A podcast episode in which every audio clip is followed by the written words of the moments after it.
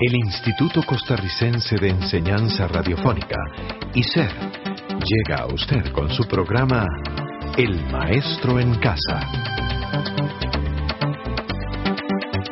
El Maestro en Casa, un programa educativo a su servicio.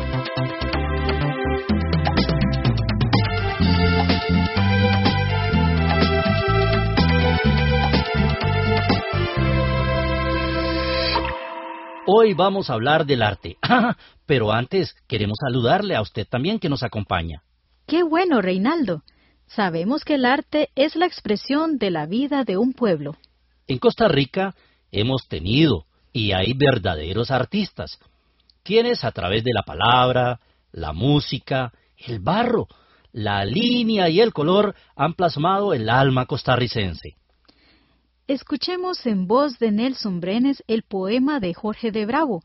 La poesía es una forma de crecer y madurar. La poesía es una forma de crecer y madurar, una manera de vivir. Entro en ella como si entrara en toda mi sustancia y al mismo tiempo entrara en todo el universo.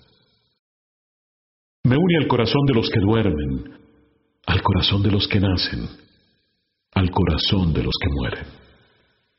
Jorge de Bravo fue un poeta turrialbeño. Vivió pocos años, pero dejó un gran legado poético. Donde sobresalía el tema de lo amoroso, de la injusticia social, de la solidaridad, entre otros temas.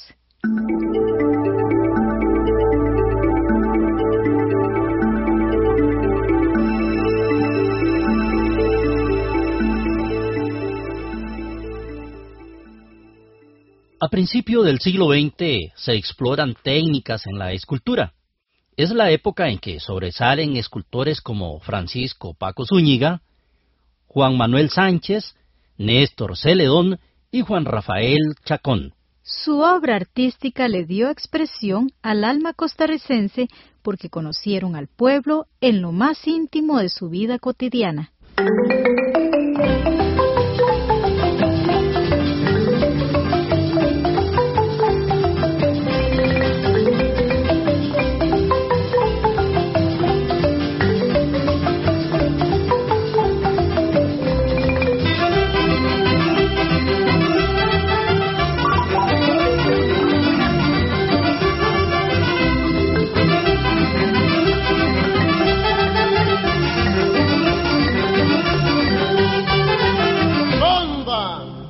Oigas que en la bajura está bramando un rejego, largale el grito que sepa que aquí está su sabanero. ¡Uy, uy, uy, bajura!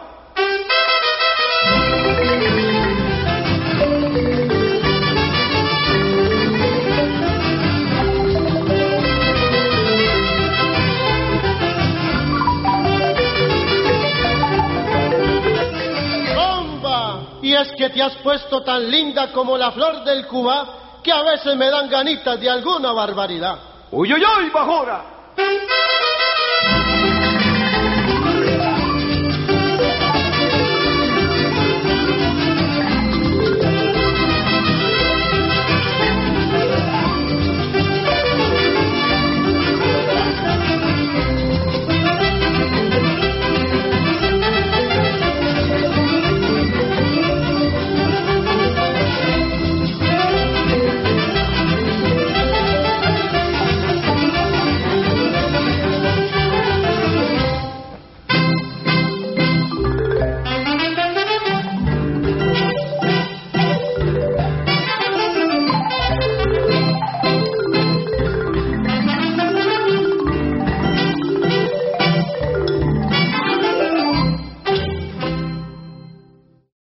Bueno, lo que acabamos de escuchar nos lleva a una linda provincia.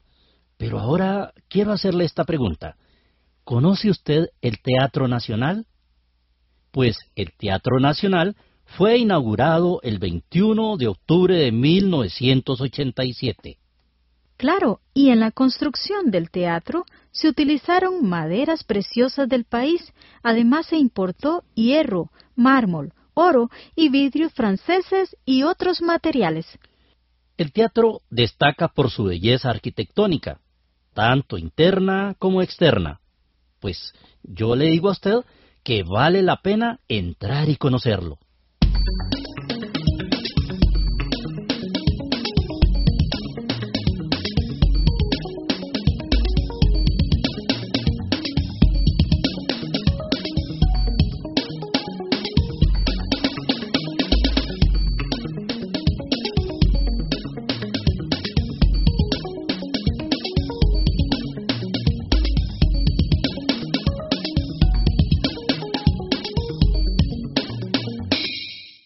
¿Sabe usted qué son los monumentos?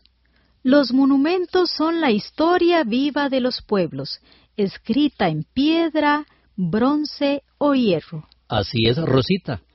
Y cada monumento representa algo.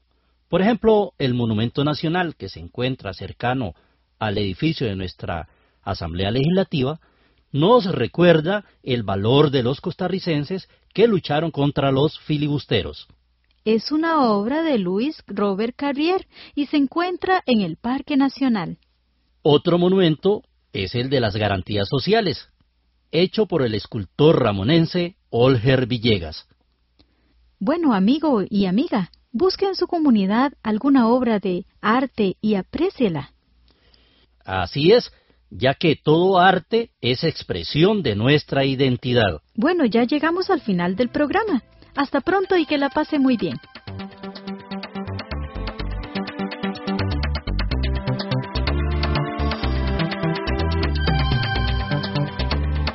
Este programa fue producido por ICER en colaboración con el Ministerio de Educación Pública.